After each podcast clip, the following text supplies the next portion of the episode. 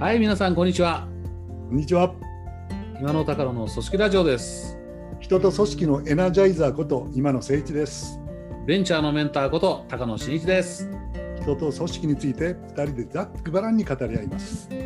どうぞお聞きください。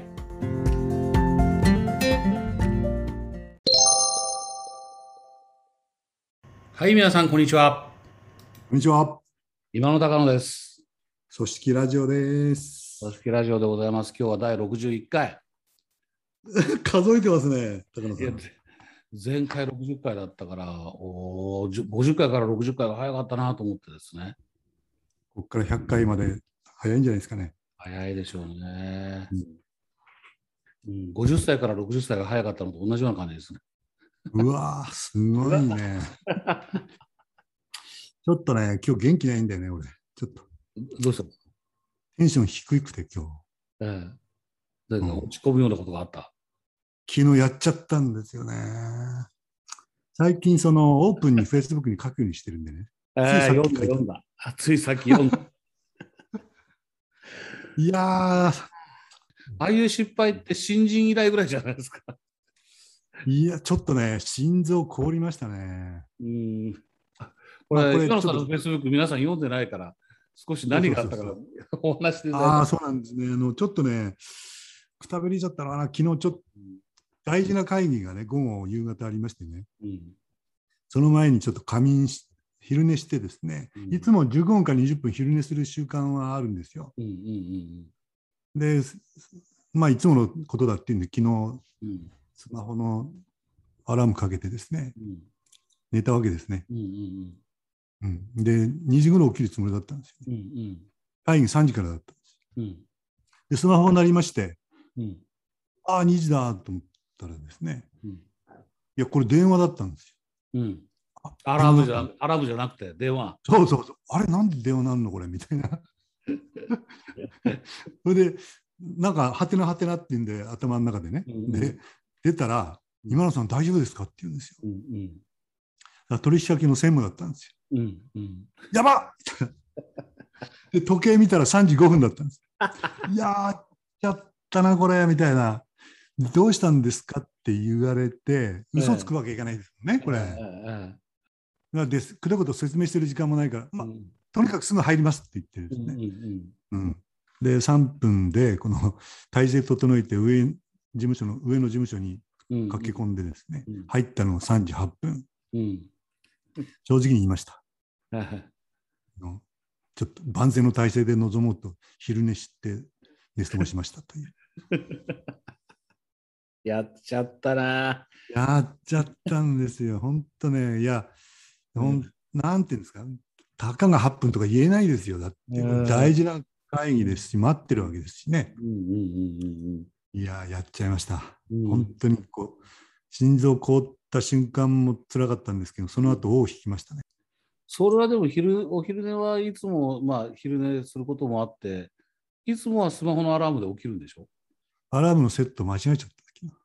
あまあ、あり手に言うとセットされていなかったって。なるほど。繰り返したけど、やっちゃったな。それで、あ Facebook 書いたら皆さんからお疲れですねみたいなこうちょちゃんと休んでくださいねとかね、あの、うん、し仕事っていうかやることに優先順位つけてくださいみたいなこととかね。優先順位つけてください。それはそう書いてくださったのは昔の上司だったりなんかして、え N, N 村さんって方なんですね。エルムラさんですね。N 村さん、まあ分かる人だけ分かるんですけれども、ええ、そうですね。まあな何しろね、落ち込んだんです。落ち込みました。うんうんうん、まあね、そうですね。うんそれでまあ皆さんに書いていただいて、うん。まあ書いていただいたからっていうわけもある、書いていただいてありがたいんですけども、うんいやまあ確かにその行動の断捨離といいますか、その、なんていうんですか、やらないことを決めると言いますかですね、時間の使い方を見直すって言いますか、効率を上げるって言いますか、集中力を上げるって言いますかね、うん。全面的に見直さないとっていう気にもう瞬間的になりました、昨日。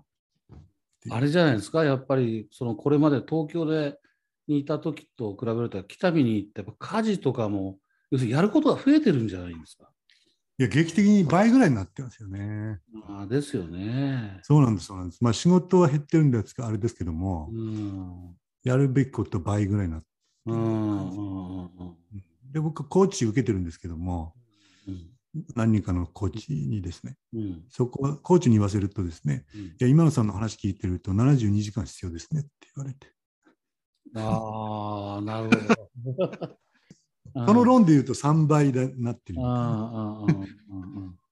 で、まあもちろんご指導いただくのはですね、何をやめるかですねっていうご指導いただくわけですね。そうですね。まあ、キャパシティオーバーですからね。まあこれをなんか列語順位っていうらしいんですね。おお、うん、優先順位の、優先順位の逆です。うん列語順位。うんうん。何からやるかじゃなくて、何をやめるかを先に考えなさいっていう。あ失礼しましたっていう感じですね。あ、ああですね。列語順位ね。何をやめるか。うん、何をやめるかって。大事ですね。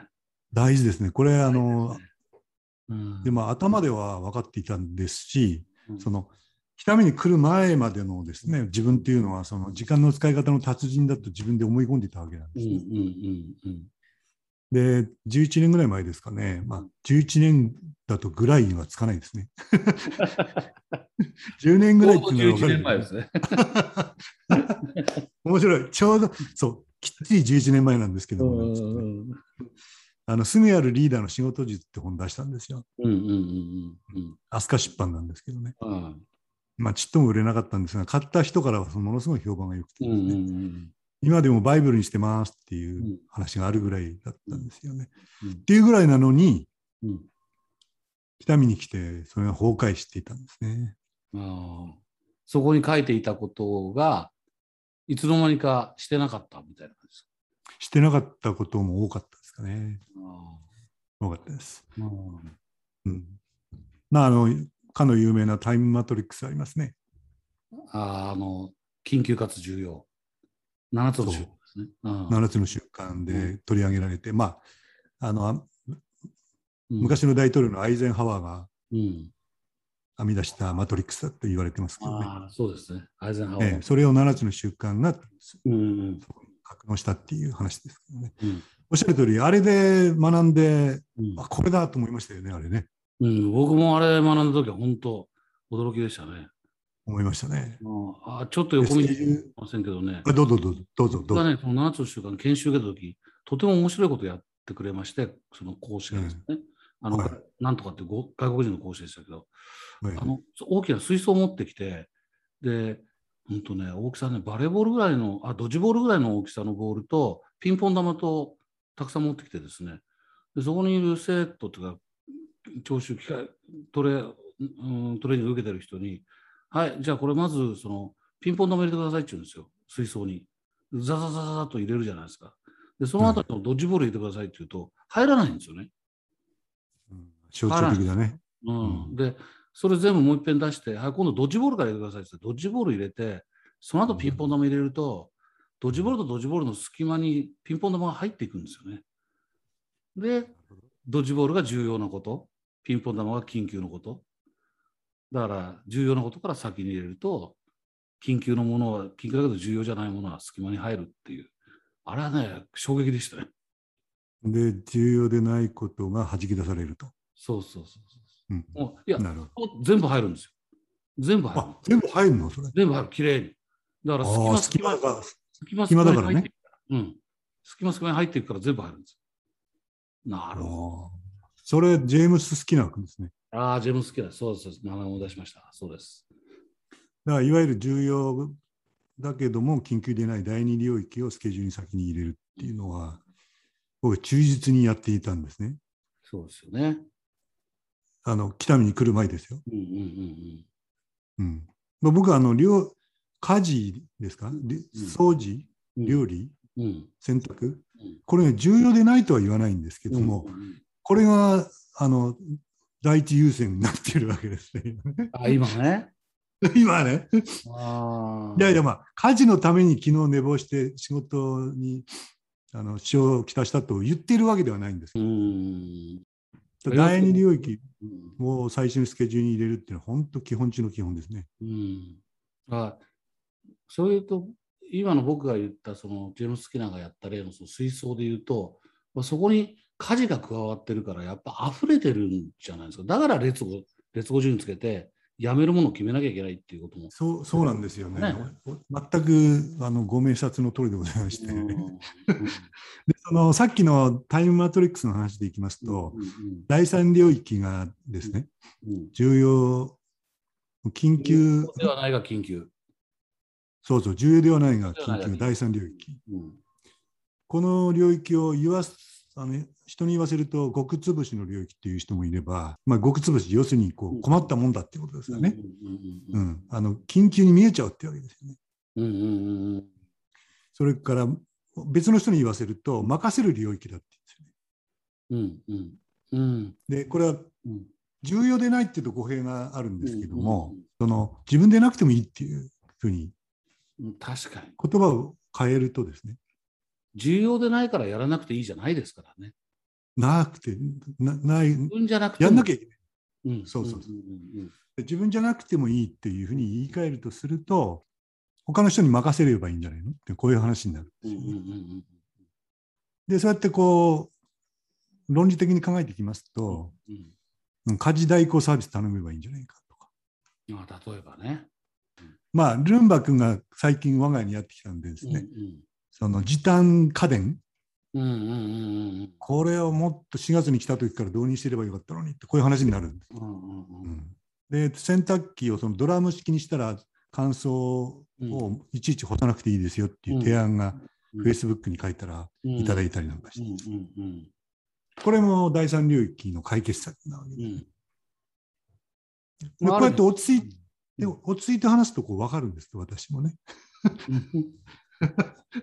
うんだ人に任せる領域っていうのは、それはうまい言い方だなと思って、だから今の時短家電なんていうのは、人ではなくて機械に任せてるっていう感じです、あうまいこと言いますね。ねですね。あるいは金で時間を買ってるっていう感じなんでしょうけども。そうです、そうです、そうです。その辺はやっぱ減らしていく、まあ、断捨離なのか、うん、その縮めていかないと入りきらないですね。そうですね。さっきの、その、何ですか、ジェームス・キナのでいけばもう完全に溢れてることですね。であれですねその今ちょっとおっしゃってたけどいやこれまでできてたのになんあるいはそうか今こうやって落ち着いて話したら分かるのにこれがやっぱりね魔物ですよね。知らず知らず崩れるんですよあれ。そうなんです、そうなんです。でまあ悪いことに僕は後先考えずにですねこれは人生のそういうタイミングだと思って北見に来ちゃってるわけですので、もうまあ完全に僕は冷静さを失ってこっちに来てるわけですね。なんで時間の使い方なんていうのはもうあさっての方行っちゃってるっていうんですかね。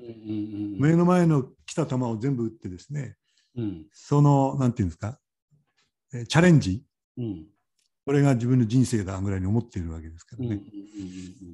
まあ、そういう意味では昨日の失敗がそのタイミングかどうかは別としてですね、うん、まあ、立ち止まって今見直している時期だってそういう感じですよね。やって初めて分かるっていうことあります？なんかそう言われるとすっごい情けない感じですね。いやでもでも僕らの年齢になってもそうじゃないですかね。あの僕ねよくねあのこう例えて言うんですけど、まあ、自分自身のに対する戒めとか反やっちゃった時の反省も含めてですけど要するに基礎中の基礎基本中の基本が崩れちゃってるっていうのがどんなベテランになっても起きるんですよね。で気がつかないうちに起きるんですよ。だから僕あのずっと学生時代テニスだってテニス部だったじゃないですか体育会で、うん、フォームが崩れるんですよ。あのなんか調子悪くなってきた時って、うんうん、なんか今日もダメ明日も昨日もダメ今日もダメ明日もダメやってもやってもダメな時って大概フォームが崩れてるんですよ。で、なるほど。崩れてるんだけど、それって身についてたはずのことで何も考えないのでもできてたことなんですよ。でそのフォームのどこが崩れてるんだろうってやっていくとね、大概一番基本のグリップかスタンスなんですよ。ああ、その2つのどっちかなそこに何かのズレが生じてると、全体が崩れてくる。で自分では気がつかないわけだよね。気がつかないですね。で、なんか調子悪い、調子悪い、調子悪いってやってて。でそういう場合はそのコーチに見てもらったり誰かに見てもらったりする。まあ、僕がいたところはコーチコーチらしいコーチなんていなかったの、まあ、先輩とか同僚が見ていてとかですよね、うん、あるいはこうなんか調子悪いなと思うからこう周りにこうちょっと見てもらったりはしてましたよね。やっぱ客観的に見てもらってフィードバックしてもらうっていうのはそこでも重要だっていうことね。あ重要ですね。あの、うん、そういう意味で言ったら鏡を見るだけでもいいですよね、まず。うん、フォームだから。だからこう鏡を見るとなんか気がついたり、見てもらって指摘された気がついたり、なるほどそういうことですよね。うん。で、やっぱりね、そういう時に言ってくれるその同僚や先輩たちも同じようにそのスランプに陥った経験があるから、うん、だからこうそういう目で見るんですよ。そういうなんか基本的なところがなんかこいつ狂ってんじゃねえかなと思ってこう見ていってくれて、なるほど。うん。で、であっと気づくんですよ。今の話は非常に耳が痛いですよね。僕あのさっき言ったようにコーチコーチ受けてね、うんうんうん、コーチは、でまずな何を一番こうやんなきゃいけないと思いますかって僕に聞くわけじゃないですか。はいはいはいね、あ、優先順位ですねって分かるので、申し訳ないけど優先順位の話はいいですって僕言っちゃって、何かをやめるつもりはないので、僕のそのやる気が倍増するコーチングをしてくださいなんて言っちゃってですね。それは全く大間違いですね、だからね。そうですね、本当にこう申し訳ないことしたなって そうですね、確かにね。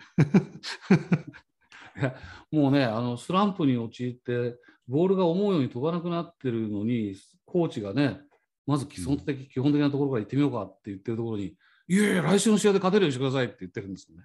そうそうそう。だってお前、レシーブが変えられねえじゃねえかって話ですよね。まあまあ、真面目な話がこう立ち止まって、まあ、今回は時間の使い方ですけども、うんうん、やっぱ立ち止まってこう見直す、うんうん、基本に帰る。うん、なんでまあ一つはやっぱ第三領域を任せる。っていうのは僕はすぐやんなきゃいけないことだっていうのは、うん、そうですね、立ち止まるとこう気がつきますね。うんうんうん。まあ、もちろん第四領域のそのうさばらしっていうんですかね、うん。重要でも緊急でもない、まあ、うんうん、どうでもいいテレビ見たり、うん、ぼーっとしてる時間を減らすっていうのは、まあ、これは当然のこととしてですけどね。うんうん。うん、いや、あの、時々立ち止まってっていうのは、重要、重要っていうのは、さっき僕言ったように、あの、どんなベテランになってもスランプは来るし、あの、知らず知らずのうちにいつの間にかフォームが崩れるっていうのがあるので、その時はやっぱ立ち止まって点検した方がいいですよね。そうですね。うん、それはどんなベテランでも。ね、うん、今言ってと思ったんだけど、あの、うん、基本が崩れていくっていうのもあるし、うん、あの日頃のこう基本行動の習慣ってありますよね。はいはいはい。うん、それをやらなくなるっていうことにも気がつきましてね。ああうんうん、あの環境が変わってその、うんうん、なんていうんですか自分の中で夢中に環境に順応してる間にね、うんうん、大事な習慣をこうやめちゃってるっていう。うんうんうん。うんこともありますよね。例えばあの今僕集中力が昔より欠けてるなっていう感じがするんですよ。うんうん、例えばあの研修の資料を作ろうなんていう場合にね、うん、このプログラムをこう20分であらあらのアイデアを固めようなんて決めてですよ。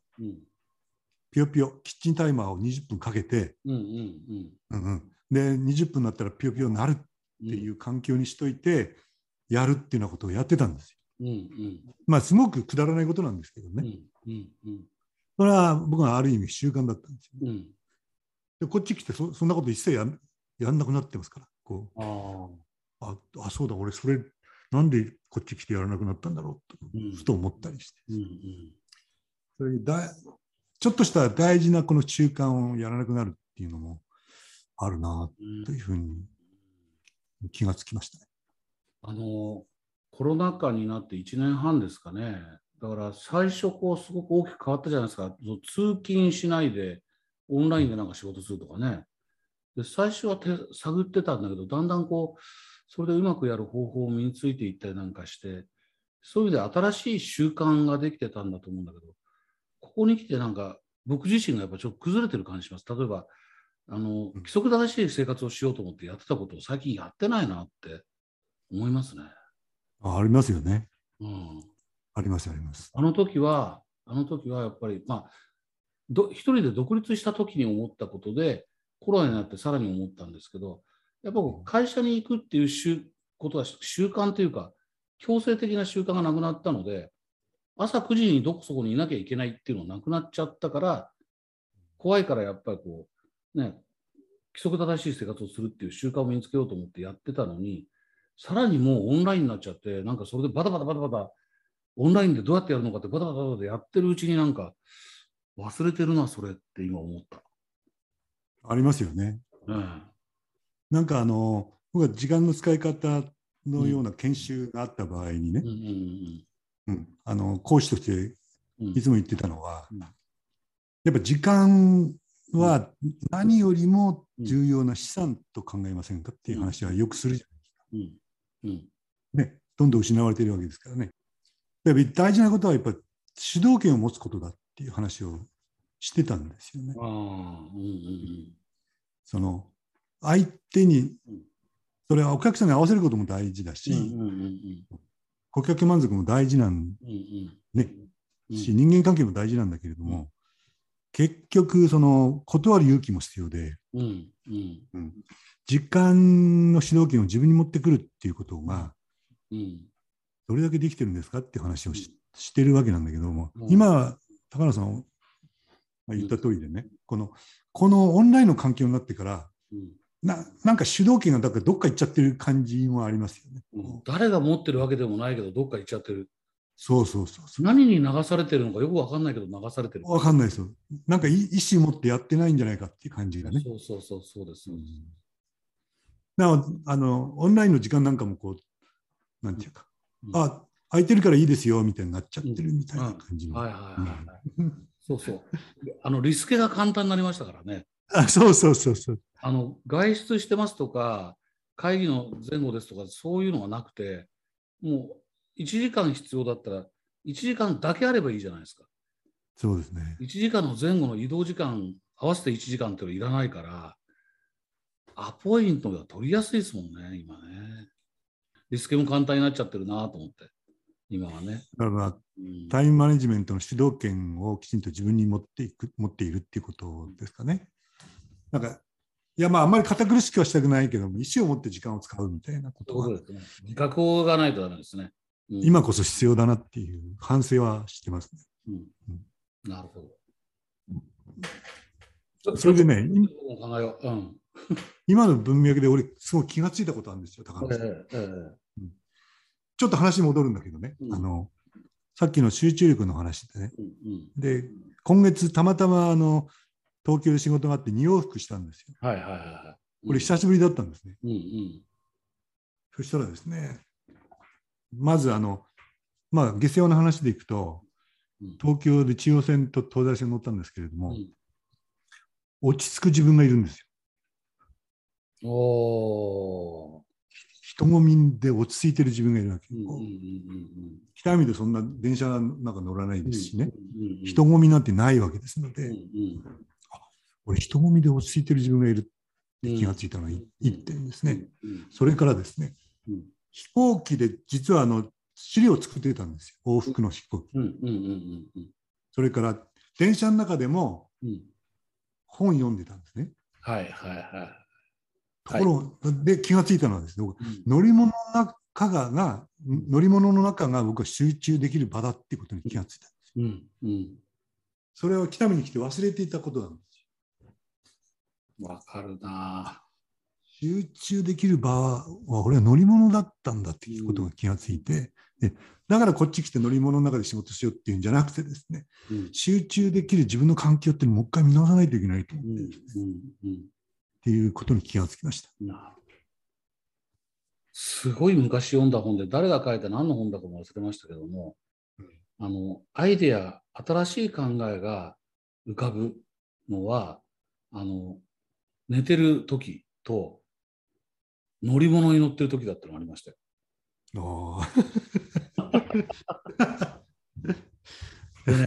そのうん新しいアイデアじゃなくてもやっぱり通勤がなくなったことによってなんかうん本や新聞読む時間が意識しないとなくなっちゃったんですよね。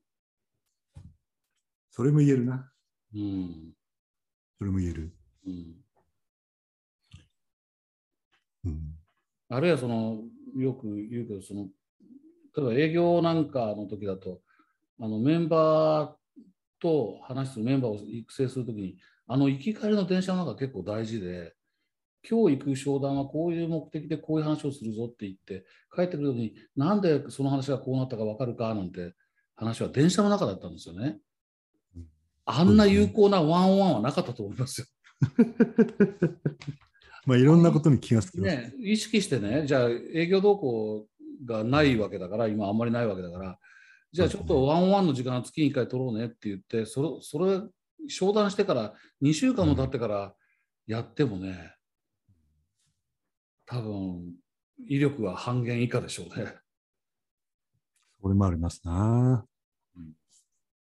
あとね、あの、昨日の出来事で僕が振り返って反省したこともう一点ありましてねう。んうんあの、いやまあコロナ禍と関係あるかどうかわかんないんでうん。すが、その時間が自由になるっていうようなこう錯覚に陥ってたので、うん、僕はあの着手力って言ってたんですよ。うんうんうん。はいはいはいはいはい。着手力。うんうんうんまずや手をつけるっていう。うんうん。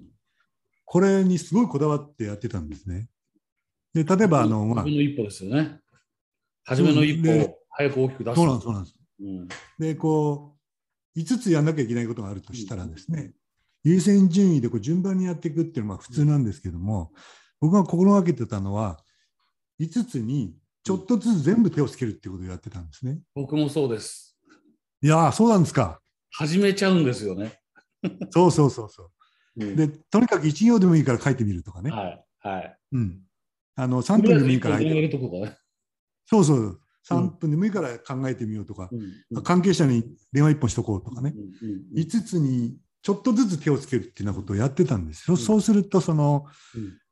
あ自分だけじゃどうにもなんないっていうことに気がついて、うん。先手が打てたりとかね、うん。で時間のもつ見積もりができたりとか、うん。うん。本当の優先順位がそこで気がついたりとかね、うん。それとその見通しが持てるんだけども、うん片っ端からやったり優先順位で順番にやっていくとね、うんうんなんかどんどんどんどん団子のようにこう、なんていうんですか、うん締め切りの方にみんな寄っていくみたいなことが起こるって、今はそうなってる自分がいるんですよ。ああ、なるほど。だ全部に手をつけるっていう習慣がまたこれもね、崩壊しちゃってる自分がいるんですね。確かにね。うんだから、あの、順番にやっていくっていうのは言葉変えるとね、一回に一つずつの仕事をやっていくであり、そのとりあえず全部手をつけておくっていうのは、まあ何がなくてもマルチに複数の仕事を同時並行で進めるには、考えてるとスタートしないので、とにかく、そうなんですよねけちゃえば、マルチでやらざるを得なくなっていくみたいなところですよね。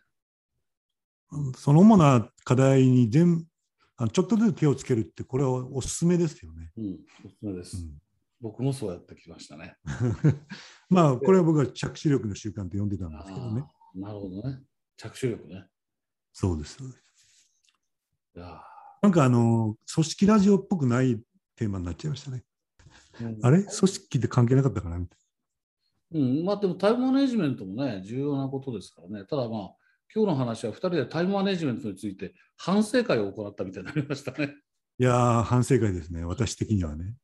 反省会完全に私の方は反省会です。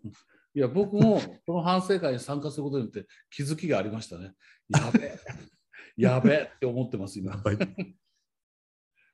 いやいや。なんであの、今日から時間の使い方はもう一回きあのテニスで言えばグリップグリップのですね、うん握り方を見直します。うん、もう一遍見てみて、結局元に戻すのが一番いいんですけ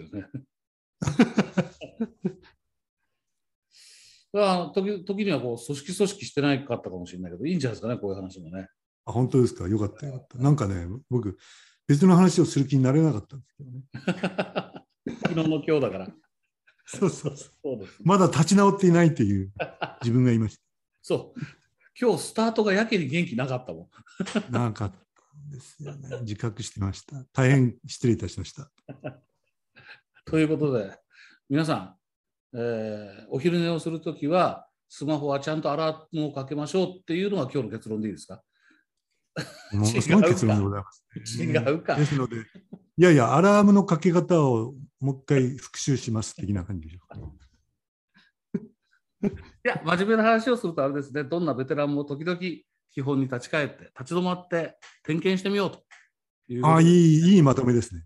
はい。もう無理やりまとめました。ありがとうございます。ということで、今回はこの辺で終わりたいと思います。えありがとうございましたまた来週お会いしましょう。失礼します。